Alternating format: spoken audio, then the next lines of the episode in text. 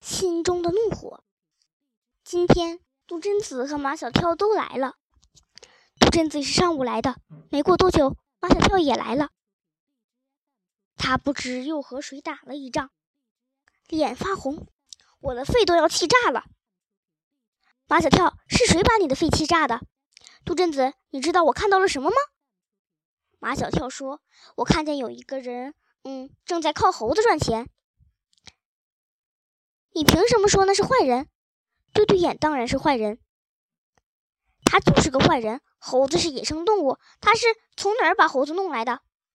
马小跳，你说的这都是真的？当然是真的，我笑猫可以作证。可惜我的话杜真子听不懂。你可以带我去看看。马小跳和杜真子跑出了山洞，我和地包天跟着他们。来到了弯弯的拱桥上，大太阳照在头顶，把桥面晒得滚烫。桥上空无一人，马小跳，猴子呢？坏人呢？奇怪，刚才我还看见，怎么就不见了呢？马小跳，你是不是在骗人？杜真子气冲冲的走了。回到山洞里，马小跳的怒火还在熊熊燃烧着。居然有这种事情！哼，这种事我不管，谁管？哼！马小跳翻了翻白眼：“你哼什么？杜真子，这件事情我管定了，好像你有多大能耐似的。”杜真子又撇撇嘴：“你管得了吗？靠我一个人还不行，我必须去通知唐飞他们几个到这开会。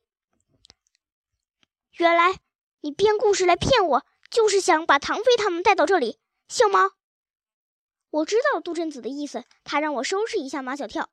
每次吵架的时候，我都会帮助杜真子，但是这一次，我必须站在马小跳这一边。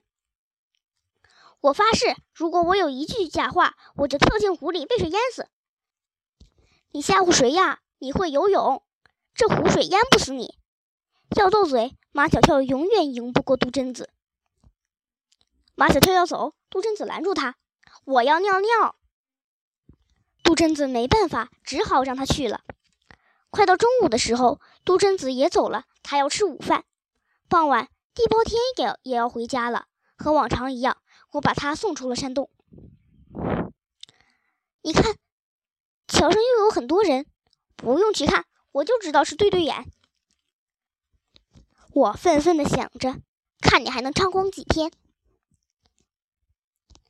被对对眼踢过的屁股现在还在疼，我坚定不移地相信马小跳一定会报仇的。